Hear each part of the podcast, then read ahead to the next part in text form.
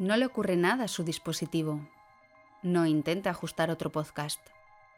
Ahora la transmisión está bajo nuestro control. Controlamos de cine y de ciencia. Podemos enseñarles mil maneras distintas de ver las películas. Tenemos el poder de cambiar sus emociones y sus pensamientos. Más aún, podemos hacer que les guste la ciencia más de lo que imaginan. Controlaremos todo lo que escuchen y haremos que disfruten. Están a punto de experimentar el asombro y el misterio cuando se mezcla lo más profundo del séptimo arte con la investigación científica. Bienvenidos a Ciencia, Cine y Podcast.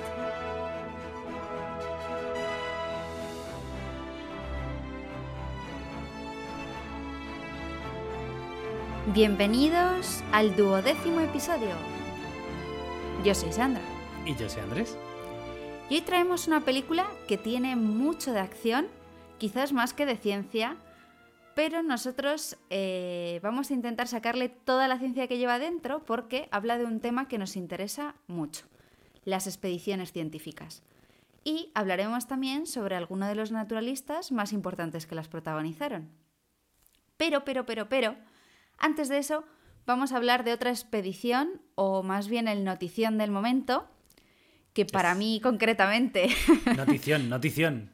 es la fecha más importante del año después de mi cumpleaños, o al menos el día que mejor me lo paso, que es que ya tenemos fecha para el evento de ciencia y cine dentro de la Semana de la Ciencia de este año, el 5 de noviembre. Es un evento que además es la semilla que, de la que nació este podcast y eh, se celebrará en la Universidad Complutense de Madrid, en la Facultad de Medicina, como hemos dicho, el 5 de noviembre, jueves. Y además este año, como sabemos que la cosa está difícil, se va a poder disfrutar también por streaming, en directo o en diferido. Y para los afortunados que quieran, podrán pasarse también porque tenemos todavía butacas libres. Recordad, eso sí, que tanto si vas a verlo por streaming como en directo, necesitas inscribirte en nuestra web cienciacine.com, rellenas el formulario que no te va a llevar más de 30 segundos y listo. Y por supuesto lo que tenemos es un cartel de lujo. ¿Lo contamos, Sandra? Sí, vamos a, vamos a hablar un poco del programa y así pues, pues ya les damos unas pequeñas píldoras de, de lo que se van a encontrar, ¿no? Sí, no está nada mal.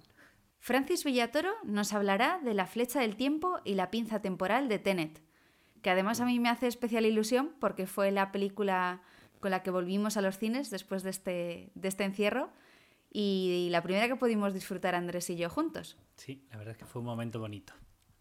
Además la disfrutamos con, con Antonio Pérez Verde, que será ponente también este año, y nos hablará de, de Tatooine a Mandalor. Nos hablará de la ciencia de los exoplanetas del, del universo Star Wars. Muy interesante también. Tenemos también a Noemí Casquet, que nos va a hablar del tema de cómo manipula el cine nuestra sexualidad. Muy interesante, ¿no? Sí.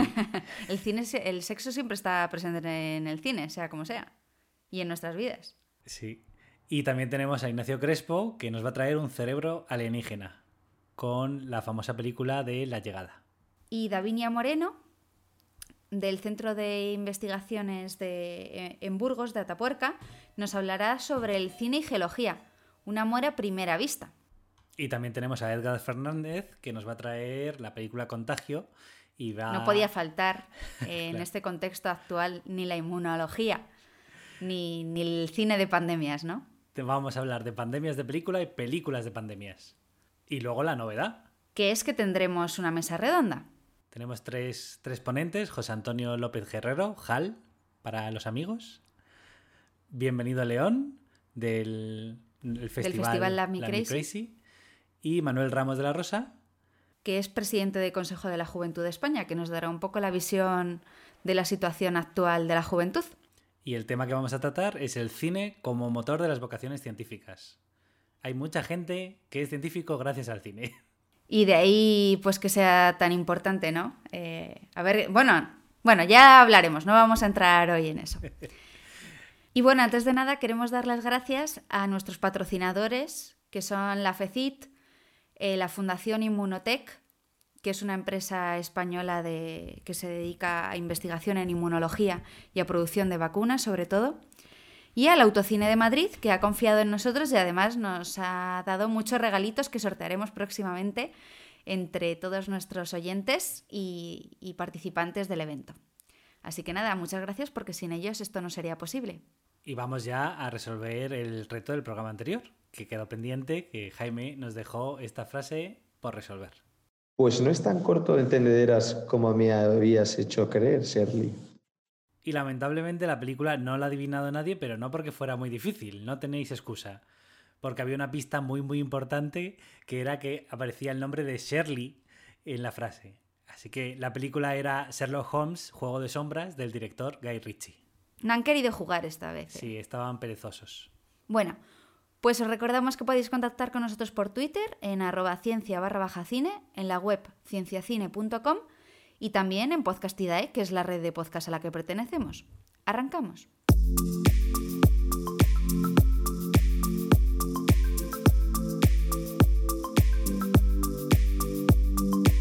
Los científicos somos exploradores e intentamos llegar donde nadie ha llegado antes. Esta exploración a veces es literal, porque a menudo los científicos nos embarcamos en expediciones complicadas. El Calipso, de Jacques Cousteau, el Hespérides, que es el buque oceanográfico español, o el famoso Beagle de Charles Darwin. Son algunos de los barcos que han tenido misiones científicas.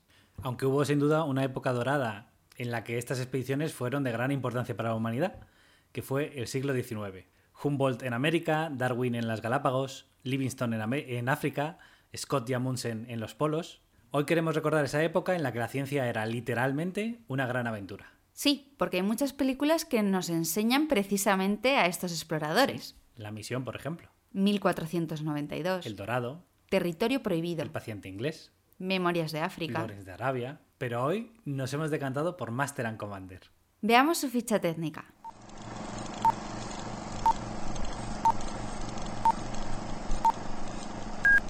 Año 2003. El director es Peter Weir, que dirigió también El Club de los Poetas Muertos y El Show, el show de Truman.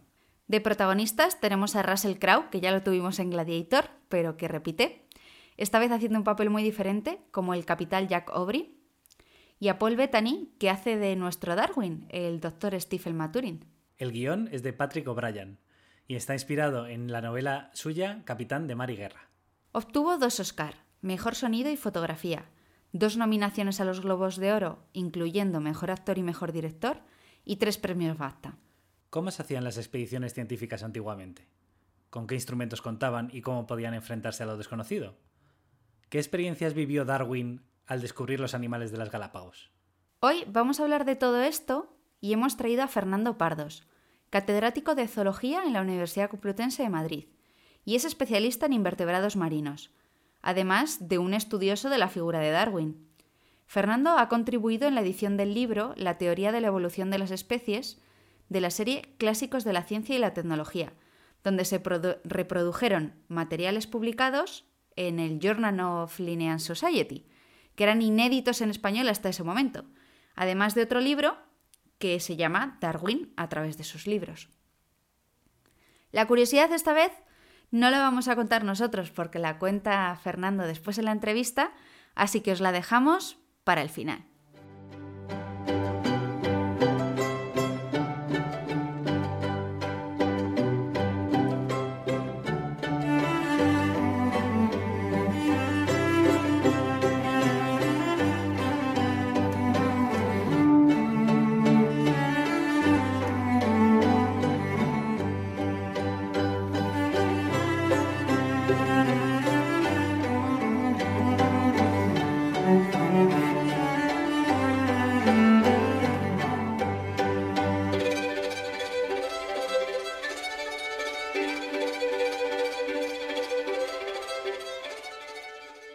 Bienvenido, Fernando. Bienvenido. Muchísimas gracias, pareja. Bueno, que estamos encantados de que estéis con nosotros y para mí es un honor porque tengo que decir que Fernando fue uno de mis primeros profesores de carrera allí en 2008 cuando entré en la licenciatura de biología. Y tengo que decir además que es un profesor muy bueno, de los mejores que he tenido porque... Si ya, ya, te ha aprobado, si ya te ha aprobado, déjalo. bueno, da igual, pero yo lo, que, yo lo quiero decir porque es que es verdad, que porque se nota que te apasiona lo que haces y, y eso se nota mucho en la docencia, que es, es, algo muy importante.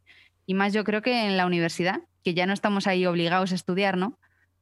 Así que bueno, muchas gracias por, por educar como y enseñar como enseñas. Muchas de nada. Voy a llorar. Muchas veces. Yo que también doy clase. Yo también. Es una, es una cosa muy tierna.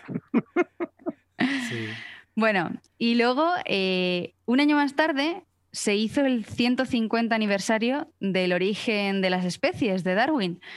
Y asistí a una charla que dio allí en la Facultad Fernando y bueno, pues desde ahí hemos seguido teniendo contacto. Así que tengo que agradecerle públicamente por estar siempre dispuesto a darnos todo su conocimiento en las miles de cosas a las que le lío eh, para eventos de divulgación que, que le hemos invitado. Así que bueno, gracias y, Muchísimas de nada. Y hoy hemos venir. elegido. hoy hemos elegido Master and Commander, o más bien, la has elegido tú. Y sabemos que te encaja muy bien por varios motivos. Pero quizás para empezar, lo que deberías de contarnos es por qué has elegido esta película y por qué te gustan tanto estos temas si tú no te dedicas a esto. Bueno, vamos a ver. En principio, muchas gracias a los dos por haberme invitado.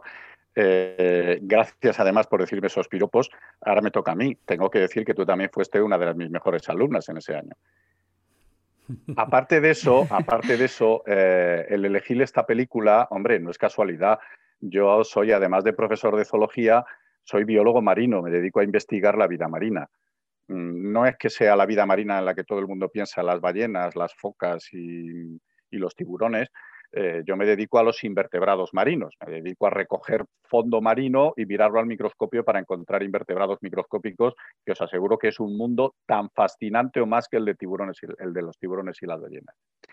Pero aparte de eso, es que también me gusta mucho la, la historia y me gusta que, eh, conocer qué hay detrás de los, de los uh, avances científicos que luego yo tengo que contar en clase o que tengo que estudiar por mi trabajo de investigación. Me gusta saber qué personas hay y detrás de las personas hay, o detrás de los descubrimientos científicos, hay personas reales de carne y hueso como todos nosotros y que tienen sus, sus dimes, sus diretes, tienen sus manías, sus rencillas, sus peleas, sus amores, sus de todo.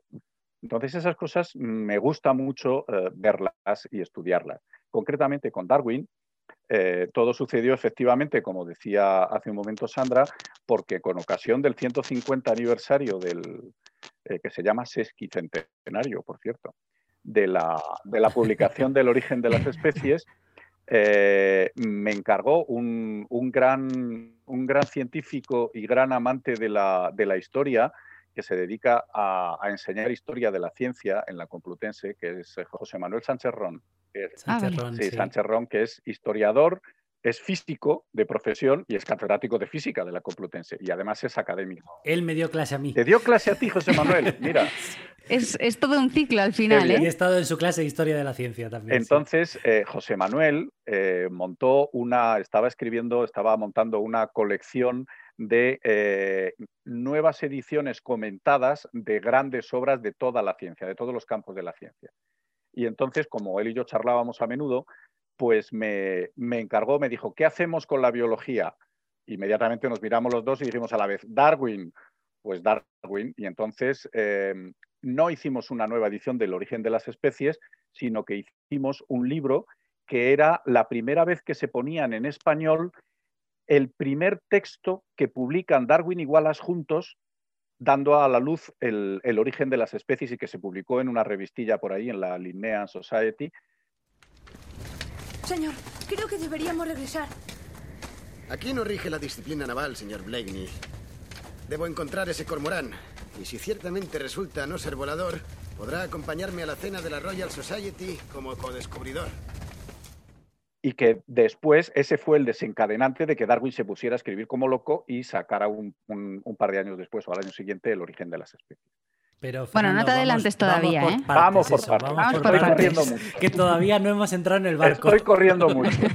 bueno, pues como parte de la vida de Darwin es un viaje maravilloso en barco que hizo alrededor del mundo, a él no le pareció tan maravilloso, se lo pareció luego, pero eh, eso siempre me, me, me ha gustado mucho. Y cuando yo vi esta película, yo ya había leído eh, los libros de los que sale y de repente vi que allí salía, evidentemente, Darwin, y por eso mm, me pareció absolutamente ideal para, para, lo que me proponía Sandra que hiciéramos aquí hoy. Y esa es la razón de escogerla. Háblanos un poco de, esto, precisamente. ¿Es una historia real, ficticia o de dónde surge? Vamos a ver, la película, eh, que se llama Master and Commander y tiene como, como subtítulo el, eh, el, lado lejano del mundo, The Far Side of the World. Eh, en realidad es una fusión de dos libros de una serie de 20 libros que escribe, que escribe un, un escritor inglés que se llama Patrick O'Brien y que son novelas de la Armada inglesa en tiempos de, en tiempos de Napoleón, cuando las guerras napoleónicas eh, entre Inglaterra y Francia. Y entonces es toda una serie que narra toda la vida de un capitán, que es el capitán Aubrey, Jack Aubrey, que empieza de capitán y acaba de almirante de la Marina inglesa. Y hay dos libros, dos de los libros que son los que se cuentan en, real, en realidad fusionados en la historia de la película, dos de los 20 es el primero, que es, que es el que da título, eh, que se llama eh, Capitán y Comandante, en realidad es cuando le hacen a él capitán de fragata. Y el segundo es el que da nombre al subtítulo de la película, El lado más lejano del mundo, que es el que cuenta la historia de la película, que es la persecución de, un, barco, francés. Un poco tergiversado, porque ya, os contaré luego las, vueltas que le da el guionista de la película a la historia real que cuenta Jock Aubrey en los, que cuenta Jack O'Brien en los, en los libros. Está curioso. Para situar a la gente, si quieres, vamos a mencionar que hay dos personajes importantes, ¿no? Uno es el capitán de la Surprise, que es el barco inglés, y el otro es un doctor que va a bordo, que además es naturalista. No es un cirujano cualquiera. ¿Me da la moneda, por favor? Señor. En tierra no lo haría por menos de 10 guineas. Y entiende de aves y bestias. Llévale un escarabajo y te dirá lo que piensa. Y resulta, resulta que este doctor lleva además un diario, lo que recuerda mucho a otro diario que es el diario de un, de un naturalista alrededor del mundo de Charles Darwin, ¿no? Entonces, eh, ¿a ti te parece que esto es una similitud así, así de buena? Háblanos un poco. Es una similitud perfecta. Vamos a ver, en aquellos tiempos no existía el papel, eh, digamos, eh, el rol, estamos hablando de la Marina de Guerra, de la Navy, de la Marina de Guerra inglesa. Entonces, los, los papeles de la tripulación estaban perfectamente tasados. Y, pero no existía ahí el papel de naturalista o científico. Otra cosa es que alguien que iba a, bordo del barco le gustaban esas cosas y se dedicaban a esas cosas, que en aquellos tiempos eran poco menos que un entretenimiento o un hobby. Que muchos para, para situar a la gente, esto es, digamos, finales del siglo XIX. No, no, que finales del siglo XIX, finales del XVIII y primero, 18 y principios del XIX. Estamos hablando de 1800, ah, guerras napoleónicas. Vale. ¿Vale? 1800. Perfecto. Sí, yo estaba hablando de Darwin. Ah, bien, no. Darwin, Darwin muere a final del 19, en 1882. Entonces, esa es una de las, esa es una de las libertades que se toma eh, Patrick O'Brien. Eh, y, que, no, no, solapan, ¿no? Exactamente, no solapan. Patrick O'Brien se adelanta un montón de años. Se adelanta un montón de años porque en 1800 mm, Darwin no había nacido. Darwin nació en 1809, que pudiera ser parte de la época de la película, pero claro, sus, obras las escribe muchísimos años después. Pero lo que da a entrever la película es que el protagonista de la película, si no hubiera sido porque tiene que salir corriendo de allí, se hubiera adelantado 40 años al descubrimiento de Darwin, que es una, que es una cosa muy divertida. Pero lo que hace es reproducir exactamente lo que hizo Darwin 40 años después. Esas aves son una especie de cormorán, pero no son voladoras. Sus alas están poco desarrolladas. Por Dios, creo que esto es algo nuevo para la ciencia. ¿Mm? Entonces, eh, os decía que no hay un, no hay un, rol en la, en la, tripulación adaptado o, que sea de un científico, de llevar un científico a bordo. No, lo más cercano que había era lo que llamaban el cirujano. ¿Son sus sesos, doctor? No, solo es sangre seca. Estos son sus sesos. Es un médico. Llevar un cirujano a bordo era alguien que no, los cirujanos no lo, entendemos, no lo entendamos como ahora. Un cirujano era poco menos que un peluquero y un sacamuelas, todo junto. Entonces, este era el que iba y se ocupaba de cuando había una, una batalla, su manera de curar a la gente era cortar pierna, cauterizar, cortar brazo, cauterizar. que de hecho, bueno, en la película se ve claro, Exactamente, porque eran, eran unas auténticas carnicerías. Eran unas auténticas Sin anestesia. carnicerías. No pasa nada. El laude no le tranquilizará. Entonces, eh, los Un poco de alcohol. Exactamente. Los cirujanos, no, echaban ginebra o ron, que era mucho más, era mucho más a mano, lo tenían mucho más a mano que el alcohol, de- el alcohol etílico. Entonces, em, como no puede llevar a bordo un cirujano porque ya no puede contratar a Darwin porque Darwin no era cirujano, lo que busca el capitán, el capitán, eh, que era el capitán real de Darwin, se llamaba Fitzroy, el capitán Fitzroy lo que busca es eh, compañía. Stephen, te invito a esta cabina como amigo. No para que hagas comentarios sobre mi mando. Bueno, ¿debo marcharme hasta que tu estado de ánimo sea más armonioso? Es decir, eh, la sociedad, y más todavía la sociedad militar inglesa del- de las guerras napoleónicas, era una sociedad eminentemente clasista, muy clasista. Y un capitán a bordo de un barco era Dios. ¿No lo ves?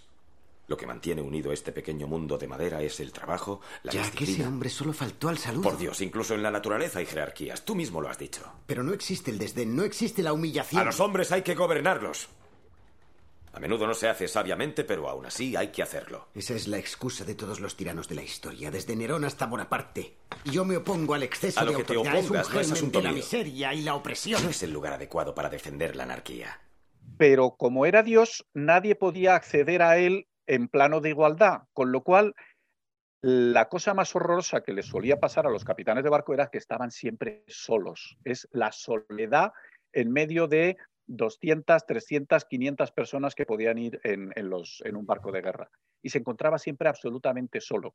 Lo más que podía hacer era reunirse a cenar a lo mejor una vez a la semana con los oficiales del barco, pero todos le trataban con una, reverencia y un respeto que, mm, que no podía tener un trato cercano. Tuve el honor de cenar con él dos veces. Y las dos veces habló conmigo. Un gran estratega, un hombre de visión singular. La primera vez que se dirigió a mí... Jamás olvidaré sus palabras. Lo recuerdo como si fuera ayer. Se inclinó sobre la mesa, me miró a los ojos y dijo... Aubrey, ¿le importaría pasarme la sal? Entonces, Fitzroy lo que busca es un alguien de su clase o de su nivel social que llevar a bordo. ¿Y cómo, cómo busca la excusa? Digo, pues quiero un naturalista porque Fitzroy era un gran, un gran aficionado a la, a la naturaleza y a, la, y a los animales extraños y cosas de estas. Y entonces tam- O sea que esto cuadra, cuadra perfectamente con la película, que hay como una amistad, ¿no? Una relación de amistad entre el capitán exacto. y, Exacto. Hombre, en la serie de, la- de novelas, el, doctor Maturin, que es el que toma el papel de Darwin, eh, además, para darle un poco más de chicha, le mete en el rol de espía del, gobierno británico eh, allá donde vaya y tiene que espiar y hacer política. Cosa que Darwin ni de lejos, por supuesto. Ese, es- ese sí que es un punto divergente absolutamente entre los dos personajes. Pero por otra parte, entre los dos eh, tenían, tenían ciertas, eh, ciertas concomitancias. Entonces, lo que está claro es que el autor de los libros, eh, Jacob Bryan, toma muchos aspectos del personaje del doctor Maturin, los toma de Darwin directamente, especialmente los que tienen que ver con los sucesos que acontecen en la, en la película especial en las Galápagos. Todo eso es. Darwin, puro, puro y duro. Bueno, vamos a hablar de Venga. eso. Cuéntanos quién era exactamente Darwin, de dónde venía, por qué decide embarcarse en esta expedición, porque creo que a él, igual que a ti, tampoco le gustaban mucho los barcos. No es, que le- no es que no le gustaran los barcos, porque nunca se había montado en uno, lo descubrió después. Eh, descubrió que no le gustaban cuando se subió, claro. Darwin era, un, era hijo de un, de un acaudalado médico rural inglés eh, y nieto de un escritor que hizo algún, de un escritor así medio naturalista, que hizo algún pinito y algún devaneo con las ideas evolucionistas, que se llamaba Erasmus Darwin y que por supuesto su nieto conocía perfectamente. Entonces, eh, Darwin tuvo una, una infancia, una adolescencia y una juventud muy, muy alocada, bastante alocada, no se interesaba por nada más que por su vida campestre, sus, eh, sus expediciones de caza, sus rifles, sus caballos y poco más. Y entonces su padre, como buen médico, quiere que su hijo siga sus pasos y le manda a estudiar a Edimburgo. Le manda a estudiar a la Universidad de Edimburgo y le manda a estudiar medicina. Y allí Darwin, mmm, bueno, los estudios de medicina entonces eran como muy eclécticos y aparte de lo que son los estudios médicos en sí, pues estudiaba mucha filosofía y tenía un curso de historia natural. Y Darwin, la primera vez que ve una clase de una disección real o de una operación real que entonces se hacían en vivo y ve la sangre y, el, y sin anestesia, por supuesto, y el pobre paciente allí chillando, pues casi se desmaya y dice, esto no es lo mío. y, en, y sí. entonces, eh, cuando, cuando su padre le trae de vuelta de Edimburgo porque él no vuelve a asistir a una clase, le dice, ah, pues entonces vas a ir a estudiar a, a otra universidad, a, a, Cambridge, y le manda a, con, a hacer una carrera eclesiástica.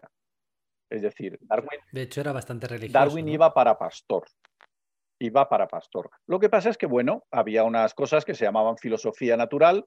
No existía la carrera de biológicas, ni de lejos. De hecho, el nombre de biólogo tampoco, tampoco se usaba. Eh, se hablaban de naturalistas. Vaya, señor Blaney, al parecer tiene usted madera de naturalista. Verá, señor, tal vez podría combinar ambas cosas y ser un soldado naturalista como usted. Son dos cosas que no combinan muy bien. Veamos. ¿Cree que debería levantarse? Señor Blaney, ¿también es usted médico? No, señor. Y allí conoce a grandes naturalistas que eran fundamentalmente geólogos y botánicos. Y alguno de estos geólogos se lo lleva de excursión y le empieza a enseñar a coleccionar animales. Y lo primero que hace es iniciar una colección de escarabajos que estaba entonces muy de moda.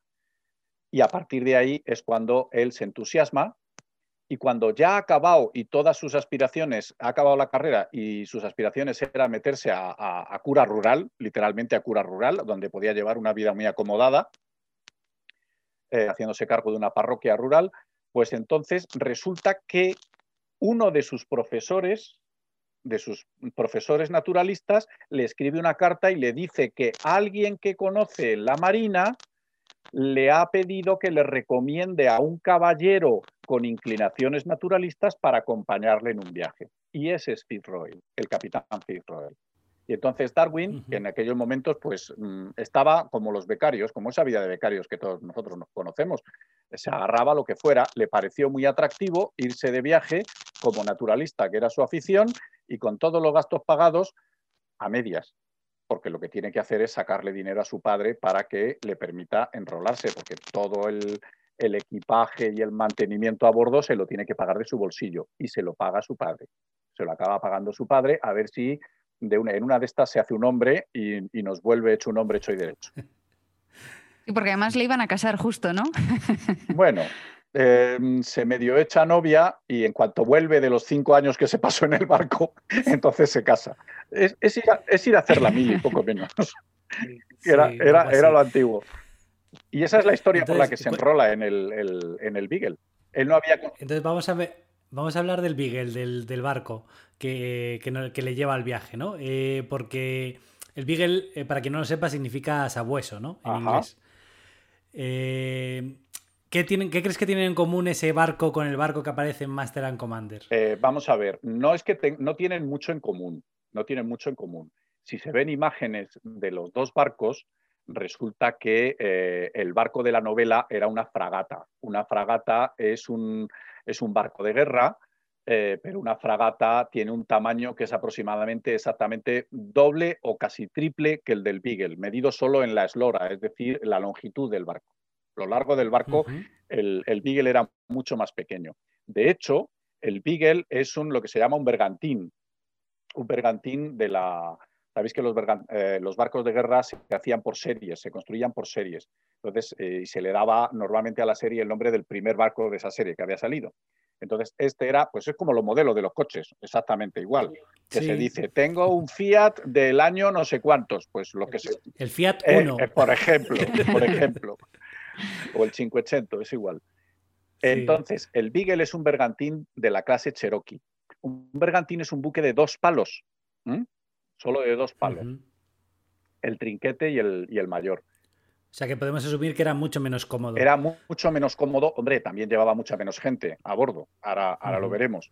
Eh, pero, por ejemplo, eh, lo que hacen, estamos en un periodo en el que ya se han terminado, veis el desfase, el desfase de años, se han terminado las guerras napoleónicas y entonces la Marina Británica empieza a utilizar sus barcos para algo fundamentalmente lo hace. Que no sea, que no sea, que no sea pegar, que no sea pegar, que no sea pegar cañonazos, sí, pero entonces utiliza los barcos de la Marina, de la Marina Británica para proteger las rutas comerciales del imperio.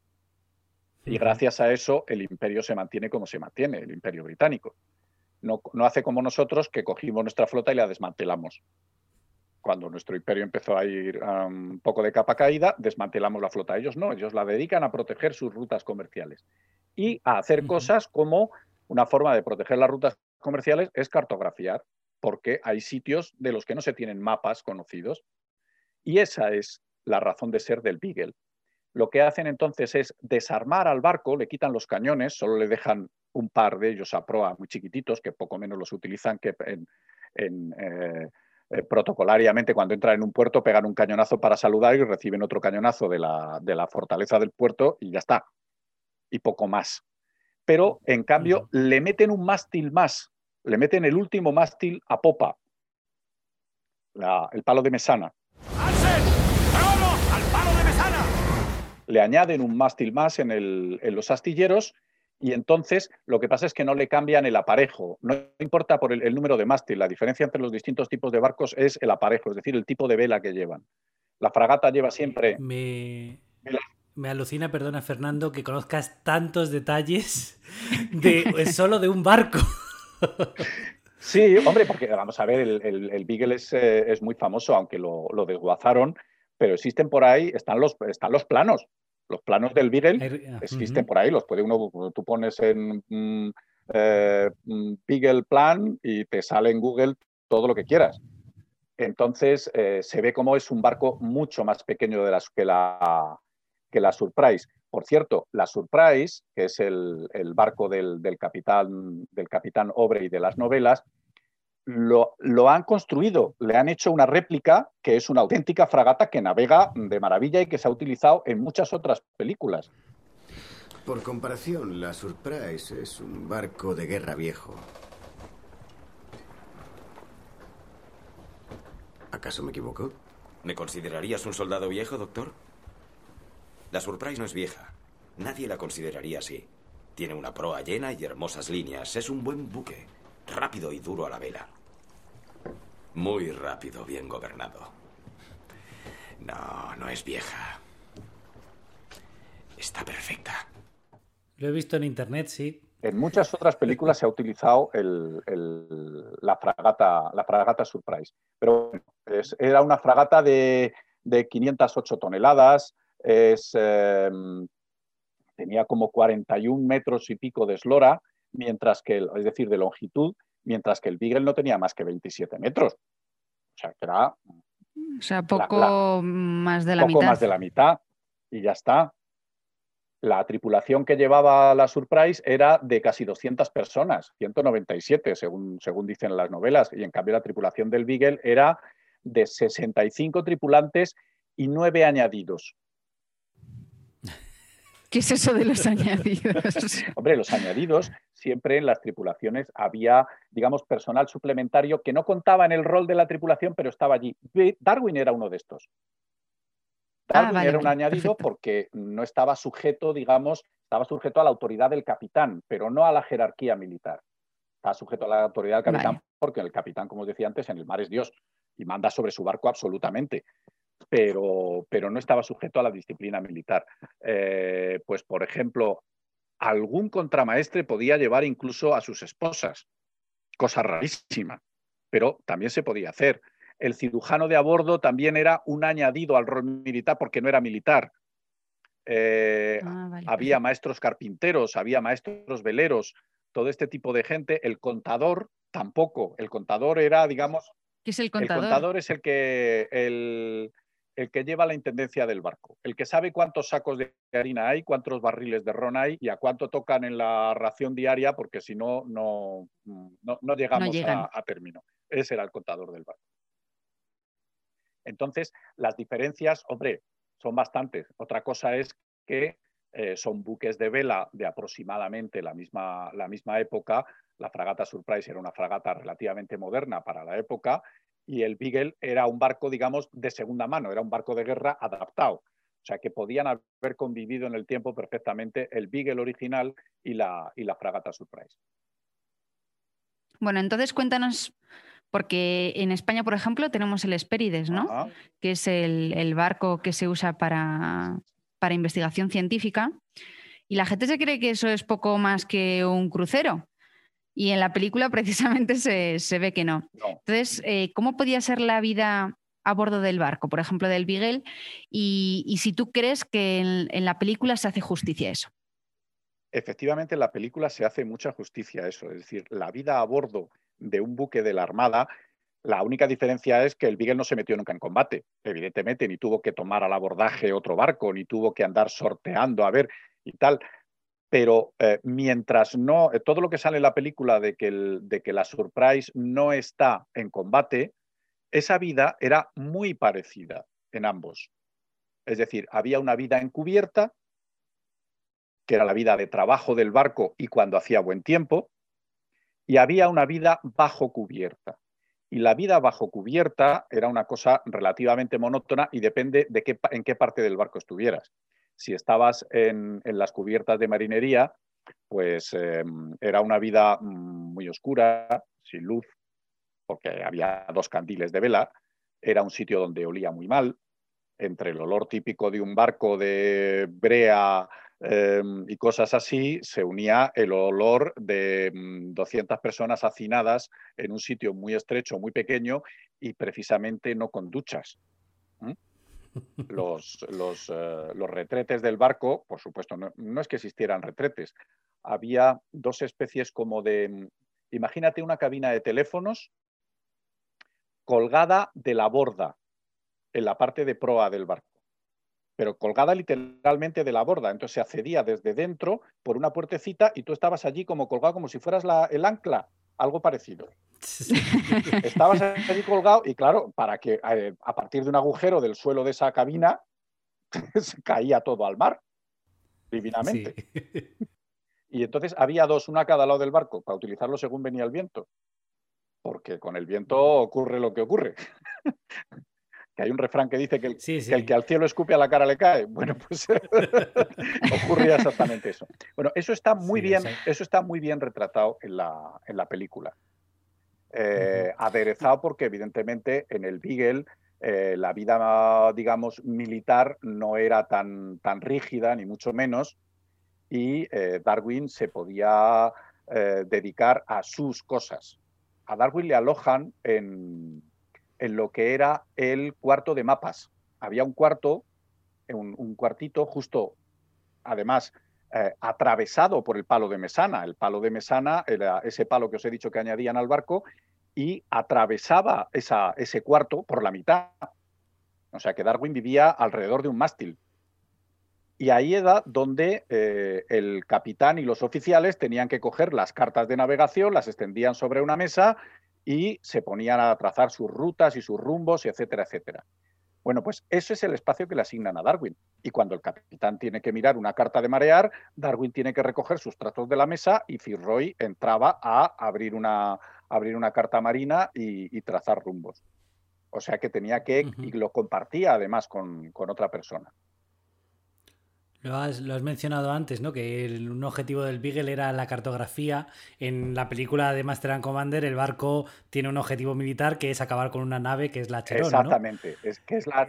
Eh, pero, pero el Beagle hizo más de un viaje, ¿no? este, el viaje que hizo Darwin era el segundo viaje del Beagle al mismo sitio, a Tierra del Fuego el capitán Fitzroy ya había ido en un viaje anterior. Había ido. ¿Se hacían como varias pasadas para cartografiar? Eh, sí, aquella historia es un tanto particular porque eh, Fitzroy se tuvo que hacer cargo del Beagle en el primer viaje, cuando no iba Darwin. En el primer viaje se tuvo que hacer cargo del Beagle porque el capitán anterior, que era el capitán eh, Pringle Stokes, sufrió de este, de este asunto que os decía antes, de la soledad del capitán, se volvió loco y se pegó un tiro. Se suicidó en mitad del viaje. Y entonces tuvieron que desviar el barco a, puerto para que, y mandaron un capitán para que le sustituyera, que fue Fitzroy. Pues Fitzroy acabó la primera expedición a Tierra del Fuego.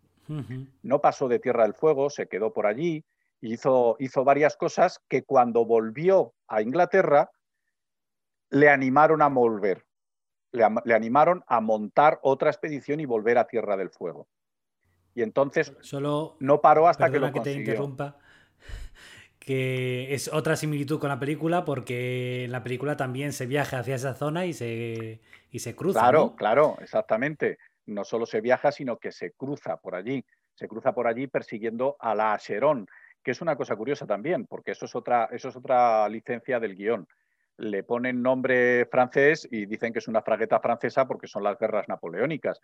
Pero en las, en las novelas de Jacob Bryan es una fragata norteamericana Mm.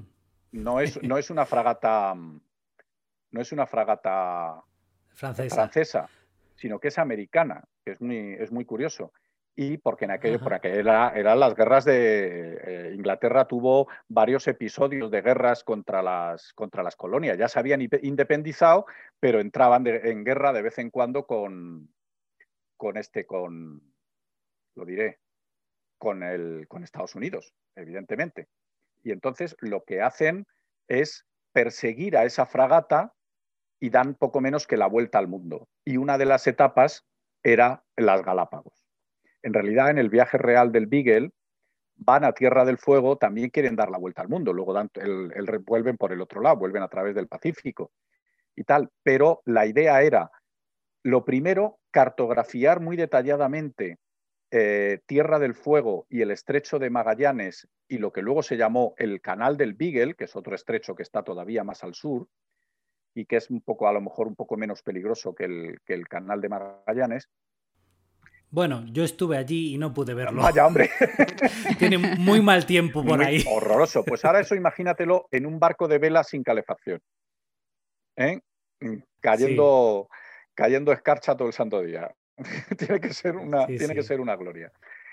Eh, lo que querían en realidad los ingleses era tener una buena cartografía para pasar por ahí de una forma segura y poder acceder de una forma fácil a un sitio que solo conocían, las rutas a esas las conocían nada más que los navegantes españoles.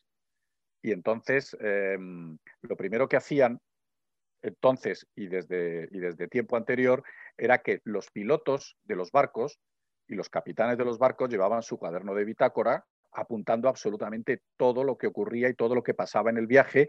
Y aquí me he encontrado con este problema, con esta fuerte corriente, con estos vientos dominantes. Aquí hay un cabo que hay que doblar em, con tal ángulo porque si no te das con los bajíos de no sé dónde, todas esas historias. Y eso se guardaba como un tesoro porque era un secreto. Para el cuaderno de bitácora, señor Watt. Señor. Entablamos combate con el enemigo a las tres horas. Sí, señor era un secreto de Estado. Lo, que siempre querían los capitanes que tomaban otro barco al asalto era hacerse con esa documentación de ese barco. Y los ingleses querían hacerse con esos secretos de los españoles. Y lo que hacen es mandar al Beagle a cartografiar y a espiar las colonias españolas de, Bolivia, de Perú, de Cuzco y todo eso, que era de donde salían eh, un, montón de, un montón de barcos eh, con, cargamentos y tal. Y querían además favorecer en ese sentido sí que tiene, sí que tiene una cierta imbricación con, el político que os decía antes, el espía que os decía antes de Maturín, porque a Fitzroy le encargan y le dan dinero el, el, gobierno inglés para que em, favorezca la insurrección de los países eh, de Hispanoamérica contra la corona española.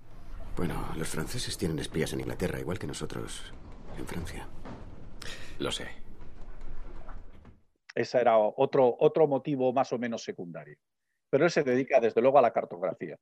Y, antes de que nos desviemos de esto, porque creo que es un tema bastante interesante, eh, cuéntanos un poco, el, porque aparece en la película, qué tipo de instrumentación se usaba eh, y cómo se cartografiaba realmente. Y si crees que, hay una diferencia grande con la actualidad. Eh, no es que haya una diferencia grande con la actualidad lo que hay es una diferencia grande con la cartografía de la época.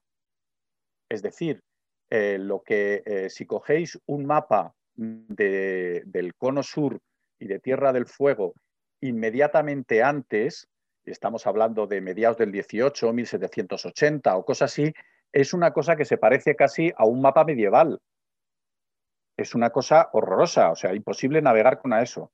Y si cogéis la, cartografía, los mapas que levantó Fitzroy, el capitán de Darwin, al volver de, con sus anotaciones y con sus marcaciones, eso le venía muy bien a Darwin, por cierto, porque para, para hacer cartografía no basta con pasar una vez por un sitio, sino que tienes que ir parando, midiendo, parando, midiendo, parando, midiendo, vuelta atrás, vuelta otra vez a pasar, medir, pasar, medir, pasar, medir, dar muchas vueltas. Por eso el viaje del, del Beagle por Tierra del Fuego fue muy intrincado y volvieron a Buenos Aires y volvieron a bajar otra vez.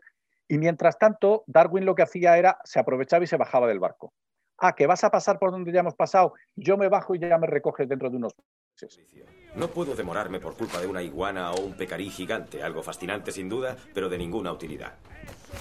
Existe, creo, una oportunidad de satisfacernos a ambos. Tengo entendido que es una isla alargada. Necesitas rodearla. Yo podría atravesarla a pie y estaría al otro lado mucho antes de que tú eres llegases. capaz de pasarte horas mirando un nido abandonado. Podría andar con brío, parando solo para las mediciones importantes. Estos valiosos descubrimientos ampliarían nuestros conocimientos de la historia natural. Con viento y marea en contra, te diría que sí. No lo están. Y debo decirte que no. Y entonces se dedicaba a hacer expediciones, por ejemplo, por la Pampa Argentina, y por un montón de sitios y descubría fósiles de megaterios y cosas de esos que lo hacía a caballo, no lo hacía en el barco, porque en cuanto podía Darwin se bajaba del barco. En, cuanto, se subía estaba permanentemente mareado. Entonces, como, como, no le gustaba nada, pues en cuanto podía se bajaba del barco y se pasaba semanas bajado del barco. Darwin me representa. pero, pero bueno, esto del tema de los instrumentos es muy interesante porque mm, en la película se ve cómo siguen un control del tiempo con un reloj de arena, ¿no? Y cómo están, hay como una escuela para, medir con, con sextantes y demás. Porque todos los, los barcos de la, de la Armada llevaban, como lo llevan ahora mismo, y lo tenemos en la Armada Española, los guardiamarinas, que eran los aprendices de oficiales. Era la gente que estaba estudiando la carrera militar y hacía las prácticas en un barco. Se llamaban guardiamarinas y se siguen llamando guardiamarinas hoy, que es el escalafón más bajo de la oficialidad. Es decir, un guardiamarina le podía dar órdenes a los marineros. Era, era, era un oficial, pero era el rango más bajo de oficial. Y esos guardiamarinas, que eran chavales, pero chavales de 14, 16, 18 años como mucho. Como en la película. en la película, exactamente. Eso está perfectamente hecho. Eso está perfectamente hecho. Entonces se les daba, el capitán era el encargado de darles clases de navegación y por eso se les ve a todos con un sextante en la borda eh, haciendo, tomando mediciones de la altura del Sol, que es como se mide la latitud, es decir, a qué distancia del Ecuador estás. Pero el problema en la navegación es medir la longitud, a qué distancia del meridiano de referencia estás. En nuestro caso es Greenwich, en aquellos momentos era eh, el meridiano de París, no era Greenwich todavía. Y, eso se hace midiendo el tiempo. Es decir, cuando tú sales, pones un reloj a la hora del meridiano de, de Greenwich, en nuestro caso, y ese le dejas siempre ahí en todo tu viaje. Y luego vas cambiando la hora con los usos horarios en otro reloj y calculas las diferencias. Ajá. Pero claro. ¿Cómo de precisos eran esos cronómetros o relojes? El, problema es que en aquellos tiempos los cronómetros no eran muy precisos y te podían, a poco que te atrasara o te adelantara, te podía dar un error de medición de la longitud del meridiano en el que estás de muchísimos kilómetros. Y entonces eso no se lo podían permitir. ¿Cómo solucionaban eso? Pues primero, con cronómetros muy precisos, cronómetros fabricados especialmente para la, para la navegación, que iban montados en unas cajas preciosas con una suspensión cardan, como las que llevan las brújulas para que no se alterara mucho la, historia, y eran carísimos. Y además no llevaban uno, ni dos, ni tres, llevaban bastantes más, llevaban como cinco o seis. Eh, lo normal, al, al, Beagle se le dotó, me parece que fueron con siete o nueve cronómetros, si no recuerdo mal. Y Fitzroy, en un alarde de, de precisión técnica, pagó de su propio bolsillo hasta completar 22 cronómetros que se llevó al Beagle. Y, aquel, y Madre aquello mía. era, es como comprarte hoy en día un microscopio de precisión, o sea, una pasta. Sí. Pues los pagó de su propio bolsillo, de su fortuna personal, hasta 22 cronómetros para llevarse en el Beagle. O sea que el- O sea, que era un hombre que le gustaba seguir el método científico, aunque no lo supiese. Efectivamente, no solo es que le gustara el método científico, sino que lo que le gustaba era el rigor. Era muy riguroso en lo que hacía, en su trabajo. Se lo tomaba muy a pecho y muy en serio. La verdad es que sí. Bueno, eso es Y- una buena cualidad para un Y científico. lo bueno, eh, la- eh, entonces, eh, el reloj de arena al que te referías antes era el reloj que se utilizaba para darle la vuelta en los cambios de guardia y, y se utilizaba para medir las guardias. Es decir, un reloj de arena, pues eso, que te, te aguantaba un- Sí, que no servía para dos, más. tres horas y ya está. Y le daban a la campana que hay al lado del timón y tenía que subir el siguiente oficial a relevar al que había estado de guardia. Pero lo otro era, era lo serio. Y, y vamos a un punto de la película que no podemos dejar de comentar, que es cuando paran en las Islas Galápagos, referencia clarísima a, a Darwin, ¿no? Claro. Son las Islas Galápagos. Las Islas Galápagos. ¡Sí! Cuéntanos qué, qué es lo que hizo Darwin ahí y cómo de comprendido o de incomprendido fue cuando volvió y contó lo que él había descubierto en las Islas Galápagos, que fueron cruciales para, Sí, eh, para el origen de las hombre, especies. esa historia en realidad es eh, la historia. Y de Wallace, háblanos de Wallace, Sí, ¿eh? No te olvides No de Wallace, por favor. No me olvido de Wallace, que sé que tú le tienes mucho cariño a Wallace, y yo también, por cierto. Porque lo descubrí por ti. Bueno, en la película, eh, el capitán Aubrey va a la caza de la fragata francesa Acheron. En los libros, que era lo que os decía antes, que el, guionista se toma una libertad, es una fragata norteamericana que se llama la Norfolk. Lo del Acheron se lo inventa el guionista absolutamente. Pero Darwin no va a la caza de ninguna fragata, sino que sencillamente el barco hace parada en las Galápagos porque después de las Pa- Galápagos y hacia el Pacífico ya no hay nada, tienen que atravesar el Pacífico entero y entonces tienen que hacer aguada y aprovisionamiento. Señor, los balleneros están a bordo y ese era el último destacamento de soldados. Bien, bien. Yo regresaré a las Galápagos. Nos aprovisionaremos y le daré al doctor unos días para que encuentre a su pájaro. Las eh, Galápagos eran tradicionalmente un sitio donde paraban los barcos balleneros para abastecerse de carne. De carne que eran las famosas tortugas de las Galápagos, las tortugas gigantes. Señor, no deberíamos cargar provisiones. Esas tortugas serían muy sabrosas y necesitamos... Señor Mowat, no hay un minuto que perder. Sí, señor. No. Sí. Porque era una manera muy fácil de eh, que la carne no se les pudriese. No podían coger un cerdo o una vaca y llevarlo, eh, mm, sacrificarlo y cortarlo en canal como en una carnicería y dejarlo allí colgado y utilizando, porque se les pudría. En el mar todo se pudre. En cambio, llevaban unas tortugas que eran gigantes, que pesaban ciento y pico kilos, y entonces lo único que tenían que hacer era coger dos docenas de tortugas o 20 tortugas y les daban la vuelta en la cubierta, de manera que esas tortugas tan grandes no se podían ya mover. Por mucho que patalearan, se quedaban allí, no se podían escapar. Y tenían y, se- y una tortuga es capaz de aguantar muchos meses sin comer, no tiene problemas. Con lo cual, allí te- tenían una despensa, cada semana se cargaban una tortuga y le daban de comer a la carne un día, al otro siguiente los huesos y al otro siguiente hacían caldo con, con el caparazón y hacían una sopa. No lo veis, pero Sandra está llorando. Hay que entender la época, yo la entiendo. Efectivamente. Entonces eran, eh, eran una forma de hacer agua, o sea, hacer agua significa hacer aguada, o sea, coger agua, no en todas las Islas Galápagos, que no tienen precisamente una abundancia de manantiales, ni mucho menos, pero también de abastecerse de carne. Y entonces eh, Darwin para allí y también había tenido noticias de las famosas tortugas, de que contaban todos los balleneros, y entonces las quería ver como curiosidades. Eh, no tiene nada que ver con la historia de los, de los barcos que van y, aunque también en la persecución lo que hacen es parar para, digamos, lamerse las heridas del combate y tal y cual, y hacer aguada, resulta que se encuentran al barco cuando el doctor Maturin está en, la otra, en el otro lado de la isla y está buscando ejemplares para su colección. Y entonces está, hay una escena del barco que es preciosa, que está, eh, tiene en la mano un escarabajo y cambia, eh, y claro, está, está, la cámara está enfocando a la mano y al escarabajo.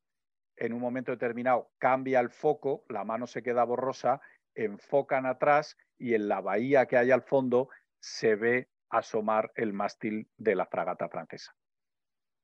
Entonces, es precisamente cuando eh, se supone que Maturin está, el doctor Maturin, o sea, nuestro Darwin, está repitiendo, o más, o mejor dicho, todo lo contrario, está anticipando lo que haría Darwin unos cuantos años después, que es buscar ejemplares, con unas cuartas licencias, ¿eh? porque, por ejemplo, hay cosas a las que no hace ninguna referencia. Darwin se empieza a preguntar por qué hay dos tipos de iguanas distintos. No, creo que son algún tipo de iguanas y por lo tanto son vegetarianas. ¿Cazará alguna? Puede que un par de ellas. Y usted podrá ofrecer una de sus crías al rey. Mire, hay una que se va a nadar. Las iguanas no nadan, son terrestres. Esta sí. Por todos los demonios. Dos especies nuevas en tan poco tiempo. Formidable. Y Darwin se empieza a, empieza a observar por qué las tortugas de una isla son distintas de las de la isla de al lado y distintas de la de la isla de al lado. Hay sutiles diferencias. En la película hay una cosa muy graciosa y es que le ponen, le, ponen nombre a una de las, le ponen nombre científico a las tortugas y le llama testudo Audrey, y que significa que se la dedica al capitán Aubrey. Sí, que se lo pide. Claro, se lo pide, se lo pide. Pamplinas. Pon mi nombre a un arbusto. Que tenga espinas y sea resistente. ¿A un arbusto? Tonterías. Se lo pondría a una tortuga gigante. Testudo hombre. Y además, en un momento determinado, tiene una frase estupenda, el, capitán, que le dice que, mm, le dice que la historia natural es fascinante, sin duda, pero no tiene ninguna utilidad. y entonces el, Maturin se queda un poco como encogido y tal, pero bueno, era, vamos a ver, el pensamiento típico de un... Cosa que no hacía Fitzroy, ¿eh? todo lo contrario. Fitzroy era muy, muy, muy aficionado a la historia natural. Lamento que tuvieras que perder tu colección. A decir verdad, el señor Blakeney y yo hicimos un hallazgo muy interesante. ¿De veras? ¿Lo adivino? Una rama. Explíqueselo, señor Blakeney. Es un fásmido, señor. Un fásmido.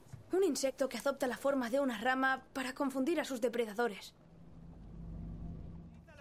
Un fásmido náutico, doctor. Un poco de carnaza para los que persiguen balleneros. Voy a tomarme más interés por la naturaleza. ¿De veras? Sí. No tenía ni idea de que la naturaleza pudiera mejorar el arte de la guerra. Entiendo. Sí, pero bueno, había un deber que, evidentemente era lo, primero. evidentemente era lo primero y cuando Fitzroy acaba de cartografiar lo que le queda de cartografiar y tiene aprovisionado el Beagle, dice, nos vamos de aquí. Y Darwin le dice, déjame un ratito más, que no, que nos vamos y se van y no tienen otra cosa que hacer. Entonces, lo que me preguntaba, lo que me preguntaba Sandra antes, cuando Darwin acaba el viaje y vuelve a Inglaterra, curiosamente Darwin eh, en ese momento aprovecha para casarse, se instala en su casa de Down, que está, ahora está a las afueras de Londres, entonces estaba casi a un día de viaje, eh, y no vuelve a salir de allí en toda su vida, no vuelve a viajar nunca más a ningún sitio, cosa que sí hace tu amigo Wallace. Y no dice nada del Beagle, vamos, no dice nada de lo que ve en las Galápagos, escribe, se dedica lo primero a escribir eh, como parte de, digamos, eh, las memorias del viaje, la parte que a él le tocaba, que era la parte de la historia natural del viaje de, es el viaje, eh, es el libro que hoy conocemos como Viaje de un naturalista alrededor del mundo, que es un libro de viajes maravilloso y estupendamente escrito por Darwin, cosa que le fastidió mucho a Fitzroy, porque Fitzroy lo que hizo fue, como capitán, él firmaba todos los libros de la serie y hay, una, hay un libro sobre la geología del Beagle, hay un libro sobre la cartografía del Beagle, hay un relato de todo el viaje y eso los, los hace Fitzroy. Pero cuando le toca el turno a Darwin de escribir, dice, vale, y ahora la historia natural la escribo yo, en realidad le engaña y lo que hace es escribir un diario de viaje con hincapié en la historia natural. Y tiene mucho más éxito que los libros de la serie. Era parte de una serie, pero este tomo tiene mucho más éxito que los libros de Fitzroy. Pero de todas maneras, aunque ahí evidentemente Darwin habla de las Galápagos y de lo que ve en las Galápagos, pero no le saca punta. Eso se lo guarda y lo va madurando y madurando y madurando hasta mucho despe- después, unos casi 20 años después, cuando ya ocurre lo que ocurre con Wallace y demás. Que lo que ocurre con, con Wallace es que Darwin estaba preparando materiales para un enorme libro que, creía, que quería escribir sobre la evolución, evidentemente, y sobre la, la selección natural. Eh, y, y entonces lo que ocurre es que un día recibe una carta de un coleccionista que andaba perdido por las selvas eh, de Indonesia y que en un ataque de fiebre había tenido una idea luminosa y entonces dice, como le he mandado un par de, de gallinas de Guinea, un par de ejemplares, no eran gallinas de Guinea, era un par de gallos de no sé qué, que este lo que hacía era, este era Wallace, lo que hacía era abastecer a los, a los museos europeos de ejemplares. Y entre ellos Darwin no hacía más que pedirle ejemplares a gente como Wallace. Tenía mucha gente como Wallace que le mandaban, le mandaban animales. Entonces, Ujú. este dice, uy, esa idea que se me ha ocurrido, yo lo que quiero es ser alguien tan famoso como el señor Darwin, que tiene mucha fama ya en Inglaterra. Le voy a escribir a ver qué le parece esto y si, la, y si lo puede mandar a una revista, si me recomienda que lo publique. Y Darwin, cuando recibe aquella, mm, carta, se queda mm, absolutamente, bueno, una carta que era un paquete de 20 folios, pero se queda absolutamente mm, perplejo, con los ojos eh, como platos y poco menos que se cae de la silla. Porque era un perfecto resumen de lo que él estaba preparando. Incluso, Puedo entender perfectamente su reacción. incluso con los. Él, él lo dice, lo dice, se lo escribe a sus amigos, dice. Si es que utiliza las mismas frases que tengo yo preparadas para el encabezamiento de los capítulos de mi libro. Esto es como cuando te pones a buscar cosas para tu tesis y descubres que alguien ya, tu- ya ha hecho tu tesis. Exactamente eso, exactamente eso. Y entonces, Y entonces es cuando decides que tienes que escribirla muy rápido y el paper tiene que salir antes y te entran las prisas. exactamente, y es lo que le pasó a Darwin. Darwin entonces se desanima mucho e intenta incluso cederle todo el protagonismo, todo esto mezclado además porque le pilla con una enfermedad de su hijo pequeño que acaba muriéndose de, de, de tosferina y tal, bueno, una cosa, mm, no, de escarlatina, perdonad, no, era tosferina, era escarlatina, y se muere su, su bebé de nueve meses. Entonces en ese momento no está para nada, pero sus amigos, sus amigos, antes científicos también, por cierto, eh, Hooker, que era botánico, y, el, geólogo, le, animan a que escriba por lo menos un resumen y coge ese resumen, lo ponen al lado del borrador que le había mandado Wallace y lo presentan en una sesión oral de la Sociedad Linneana de Londres. Eso después se publica en los anales como una transcripción de la sesión oral, que aquello se leyó y a esa sesión Darwin ni apareció, y Wallace menos que estaba, estaba en Indonesia. Y cuando aquello se publica, ese es el primer, eh, además haciendo hincapié en que estos dos señores han llegado independientemente a la misma conclusión y no sé qué y no sé cuántos. Y ese es el primer texto donde se expone la teoría de la evolución, que hoy conocemos, la teoría en realidad de la selección natural como mecanismo que opera en la evolución. A partir de ahí es cuando Darwin se pone a escribir como loco, renuncia a escribir la obra en 10 tomos que él quería escribir, Sí, la enciclopedia. la enciclopedia, y entonces escribe un único libro que acaba siendo el origen de las especies. Y eso ya desanima a Wallace, que se convierte en un absoluto defensor y luego un gran propagador y escribe muchísimas cosas y muchísimos libros sobre el tema de la evolución, pero Wallace le cede el protagonismo a Darwin, al que siempre consideró como su gran maestro, nunca como un competidor y, y como era gran admirador de Darwin y siempre le tuvo muchísimo respeto. Esa es la, esa es la historia de tu querido Wallace, Sandra. que luego, que hombre, hay unas diferencias entre ellos, porque eh, En el, en el episodio anterior hablamos de esto, hablamos un poco, tratamos del valor de las ideas y del que las explota. Claro, Y claro, bueno. efectivamente. Pero, pero esto, Sí, es, justo. esto es devenir histórico, esto es devenir histórico. Eh, Darwin tenía más prestigio, pero ojo, mm, en ningún momento trata de engañar a Wallace, todo lo contrario. ¿eh? Le trata, es más, eh, Wallace era un bala perdida, era un, era un tío, nunca tuvo un trabajo fijo en su vida y Darwin y sus, eh, y sus colegas tuvieron al final de su vida que conseguirle una pensión de la corona. Es decir, literalmente. Una pensión significa que pudiera vivir sin trabajar y dedicarse a investigar y a escribir sus libros. Porque intentó mm, encontrar trabajo en mil museos como curator, como tal, y nunca le salió nada. Nunca le salió nada. Era, era un auténtico bala perdida, Wallace. Pero sin embargo era un genio, tenía un toque genial, que se le ocurrían unas cosas fantásticas. Luego tenía otras cosas muy disparatadas, como por ejemplo era un negacionista de las vacunas que estaban proliferando en aquellos tiempos y, un montón de cosas. Y creía. Vamos a, vamos a hablar de esto para acabar, porque precisamente el negacionismo es algo que ahora está en boca de todos. Y hay mucha gente que precisamente pretende desacreditar la teoría de la evolución de Darwin, los creacionistas, ¿no? Sí. Entonces, ¿con qué argumento crees que se puede convencer a gente así ¿Qué le llevaría a saber o, qué tipo de sentido le encuentras tú en la sociedad actual a día de hoy, con lo que sabemos? Em, vamos a ver, no hay nada más osado que la ignorancia, que es un dicho latino, no sé si es de Cicerón, pero lo podría ser perfectamente. Eh, y los creacionistas, mm, y que Zeus me perdone, pero mm, son unos ignorantes. Es decir, eh, se basan mucho en eh, que la evolución es una teoría y es que confunden el significado de la palabra teoría. En el lenguaje normal, una teoría es algo que alguien se inventa y que puede ser cierto o no. Pero en el lenguaje científico, una teoría es una hipótesis científica que ha sido tan demostrada y es tan poderosa y explica tantas cosas que no admite discusión y entonces la elevamos al nivel de teoría y nos la creemos ya como un axioma sin necesidad de demostrarla más. Por ejemplo, la otra gran teoría de la ciencia es la teoría de la gravitación universal. Y a nadie se le ocurre mm, ahora mismo negar la gravitación universal, como no sé, algún, algún cuántico de estos bueno, que por ahí. Bueno, ya, sé lo que me vas También tenemos terraplanistas. Ya, también, también. Yo estoy deseando que se asomen un poco de más al, borde a ver si se caen. Salió un crucero, pero no se sabe qué pasó con eso. Qué peligro, qué peligro. Si hay algún terraplanista por ahí.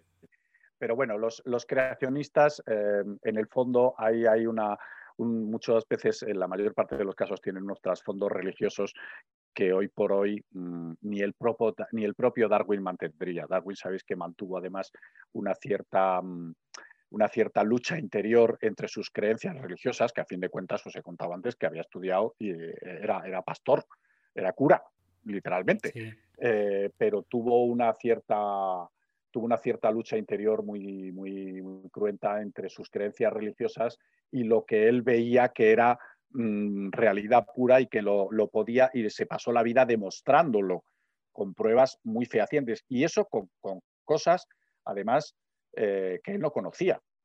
Si Darwin hubiera sabido genética. Claro, sí. Vamos. Habría cambiado. Vamos, mm, mm, mm, aquello hubiera sido la monda. Hizo lo que hizo sin saber genética. Sí. Y en, en, la película hay una cosa, hay una frase que menciona precisamente esto, que le pregunta, ¿no? Uno de los guardamarinas creo que le pregunta al, al cirujano, le dice, ¿cómo cambian, no? Y él, le dice, también cambian solos, ¿no? Porque él le dice, cambia, les cambia Dios. Y él dice, también cambian solos. Eso es, también cambian Es como esa lucha interna. Exactamente. ¿Dios les hizo cambiar? Si Dios les hace cambiar, sí, claro. Pero también cambian solos. Menudo dilema, ¿verdad? Exactamente. Hay una cosa muy curiosa. Sabéis que el actor que hace de Maturín, que es Paul Bettany, ha hecho otra película sobre la vida de Darwin. Ah, eso no lo sabía. Sí, pues tiene una película sobre la vida de Darwin. No me acuerdo exactamente cómo se llama, ya te lo buscaré un día si te interesa. Pero en algún fotograma de esa película se ven papeles que son reproducciones de los, de los bosquejos y los esquemas que hacía, que hacía Darwin. Bueno, pues oye, Fernando, eh, yo creo que vamos a tener que parar aquí. Qué pena. Porque, aunque podríamos seguir. Me, habéis dejado en el tintero que os quería contar una historia muy bonita que hay en la película sobre los, sobre los uniformes. Que es un. Cierto. Venga, te dejamos, te dejamos. Pues. Dale, dale.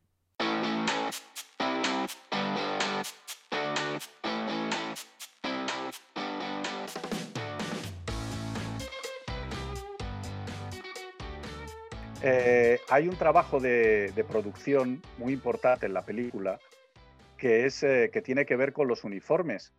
Eh, si os dais cuenta, se ve perfectamente en muchos sitios de la película cómo tienen un... los uniformes son distintos entre lo que es el capitán, el primer teniente, el segundo teniente, los guardiamarinas y tal y cual. Y en todos, pero en todos tienen una, una, cosa curiosa, y es que ellos van vestidos de azul marino, el uniforme de la Armada, y llevan unas casacas que típicamente se les daba la vuelta al, borde de la casaca hacia afuera, donde están los botones, lo que hoy llamamos las solapas de una, de una americana, de una chaqueta.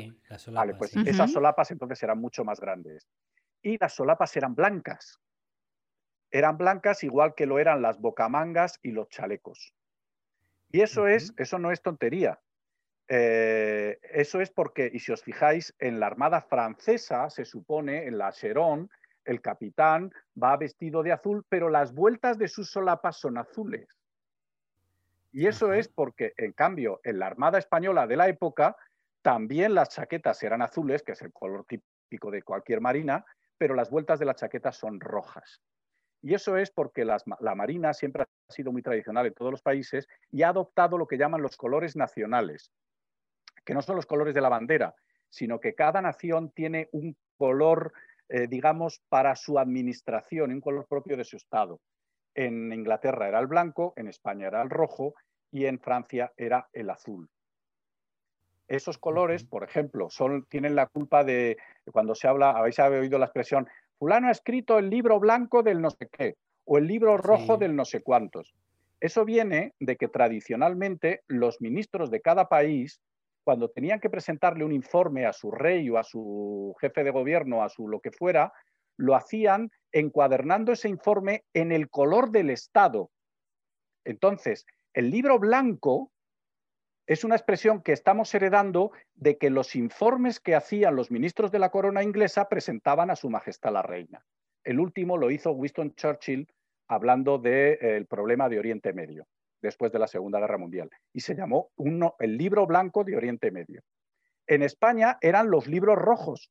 El último lo hizo un ministro de Franco, que era el ministro Castilla, que era ministro de Asuntos Exteriores, y escribió un informe enorme de muchos cientos de folios sobre el problema de Gibraltar, el Peñón y las reivindicaciones y no sé qué. Y estaba encuadernado en rojo. Esa es la razón, por ejemplo, por el que las camisetas de los equipos de fútbol nacionales tienen esos colores, la española es roja, la inglesa es blanca y la francesa es azul, porque son los colores del... Y eso viene de la Marina. El origen está en la Marina.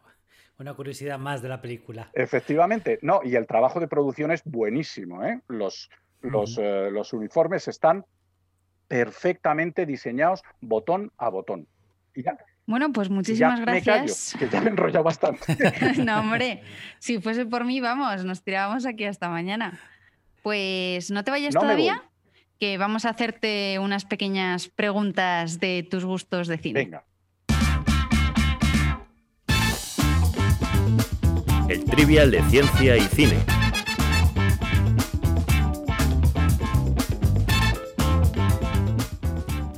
Fernando, cuéntanos, ¿cuál era tu película favorita de pequeño? De niño, de niño, pero, pero de niño, muy niño, a mí me gustaban las de Tarzán. Ya lo de la biología me iba ya a mí por ahí, pero me gustaba la de Tarzán. Pero tenía que ser la de Johnny Weissmuller, ¿eh? Johnny Weissmuller con, y su pareja Maureen O'Hara.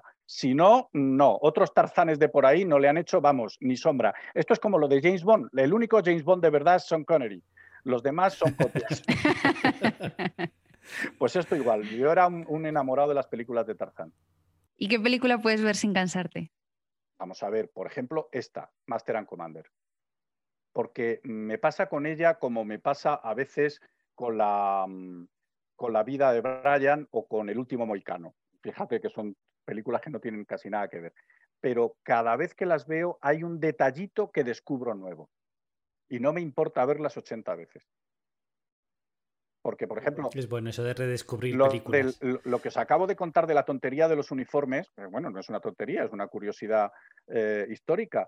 Eh, me surgió precisamente, no sé si fue una cuarta o quinta vez que la vi, y dije, estos uniformes, ¿por qué las solapas son distintas? Me puse a investigar y tirando del hilo saqué toda esa retaíla que os he contado mm, enrollado ahora mismo. Bueno, y recomiéndanos una última película o serie que hayas visto.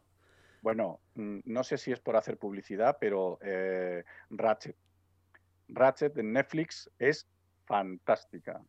No sé si ¿Es una serie? Es una serie, es una serie. Sí, es una serie que va de una enfermera. Exactamente. Ah, que no es- la he visto. es- pues te la aconsejo. Es que Andrés no se niega a tener Netflix y eso que le he ofrecido hasta mi cuenta, pero no hay forma. Bueno, pues te aconsejo que la veas porque eh, está tomada, aunque no tiene nada que ver ni, se- ni tiene ninguna relación eh, directa, pero el modelo del personaje central de la película es la enfermera Rachel de Alguien voló sobre el nido del cuco. Sí, se supone que es la Ah. Se precuela, que es la de, de esa ¿eh? película. Se supone que es la Sí. precuela, pero la ambientación es tan maravillosa y las, er- las interpretaciones, bueno, además, si te gusta... Y la fotografía. es magnífica. A mí la ambientación, los mobiliarios que sacan tan de los 50, los colores del vestuario son tan, tan Tiffany's, si queréis. Es algo, es algo fantástico. Aparte de que, bueno, el estudio psicológico de los personajes es Sí, es, es muy grande. magnífico. Es que el director es el, es el mismo director que American Horror Story, Sí. que trata muy bien el carácter de los personajes, Eso precisamente, y, el mundo interior que Es tienen. impresionante, lo hacen muy bien. Tanto los locos como los cuerdos, porque todo ocurre en, en manicomios, evidentemente. Pero tanto los Sí. locos como los cuerdos tienen una profundidad psicológica muy buena y los actores lo bordan. La verdad es que lo bordan. Bueno, pues nada, y queda la recomendación. Y venga, para acabar, eh, no sé si te has preparado alguna frasecita o algo para que nuestros oyentes la puedan adivinar. Pues sí, me, ¿La me he tienes pre- pensada? me he preparado una, me he preparado una. Eh, Vale. A ver, es un, eh, tengo que decir antes que eh, una pista, una pista, para que no... Es un brindis. Hasta aquí la pista. Vale. Y ahora Es un brindis cercano, además. Es un brindis, efectivamente. Y el brindis es, imaginaos que estoy levantando una copa y que digo, por las esposas y las amantes, porque nunca lleguen a conocerse. Pues nada, y, ahí y ahí lo dejo. Bueno, pues muchísimas gracias, que hemos pasado un rato muy bueno. gracias. Espero que les, que les haya gustado mucho a nuestros oyentes. Y ya te invitaremos para que nos cuentes un poco más en detalle todo este intrincado de, de- y la gestación del origen de las especies. Sí, y, y muchas más cosas, muchas más cosas, porque hay, por ejemplo, O de tus bichos. o de mis bichos, si queréis, pero hay, por ejemplo, detalles de la vida de Fitzroy que son apasionantes también, son muy curiosos. Es todo un personaje de Fitzroy, el capitán, después de, después de todo el viaje del Beagle. Y, y de cuáles eran los, los otros motivos que tenía para ir a Tierra del Fuego, además de cartografiar. Él tenía... Uh, Además de traerse fueguinos. Ese, ese, ese, los fueguinos, los fueguinos. Eso es muy interesante que te vas a quedar con la cosa. No, no me quedo con la cosa. En el primer viaje que hizo en el Beagle, cuando se tuvo que hacer cargo de la, cargo de la expedición, secuestró a unos cuantos niños y jovencitos y se los trajo a Inglaterra, porque él tenía la idea de que estuvieran allí unos años, se civilizaran y luego devolverlos a Tierra del Fuego para que construyeran, constituyeran el núcleo de una colonia inglesa civilizada en Tierra del Fuego. Y entonces los llevó de vuelta en el viaje en el que iba Darwin. Y Darwin estuvo conviviendo con ellos hasta que llegaron a Tierra del Fuego. Luego el experimento le salió muy mal, porque a los dos meses ya estaban, él los había dejado allí con encajes, con vajillas de plata y con no sé qué, y a los dos meses estaban otra vez con taparrabos y, y prostituyéndose incluso. O sea, una barbaridad. Bueno, pues nada. Muchas gracias por, Sí. por este rato y nos vemos pronto. Muchísimas gracias a vosotros por invitarme y permitirme explayarme, que me encanta. Si os ha gustado este episodio, podéis comentarlo con vuestros amigos, contárselo a todo el mundo, recomendarnos. Y volvemos en 15 días con nuestro último episodio de esta primera temporada, que se nos ha hecho muy corta, Andrés. Sí, la verdad es que vamos muy rápidos. Pero bueno, recordad que ya está en marcha nuestro evento el día 5 de noviembre, Ciencia sin Acción, que podéis entrar en nuestra web y apuntaros. Y nada, ya sabéis. Haced palomitas Y que la ciencia os acompañe.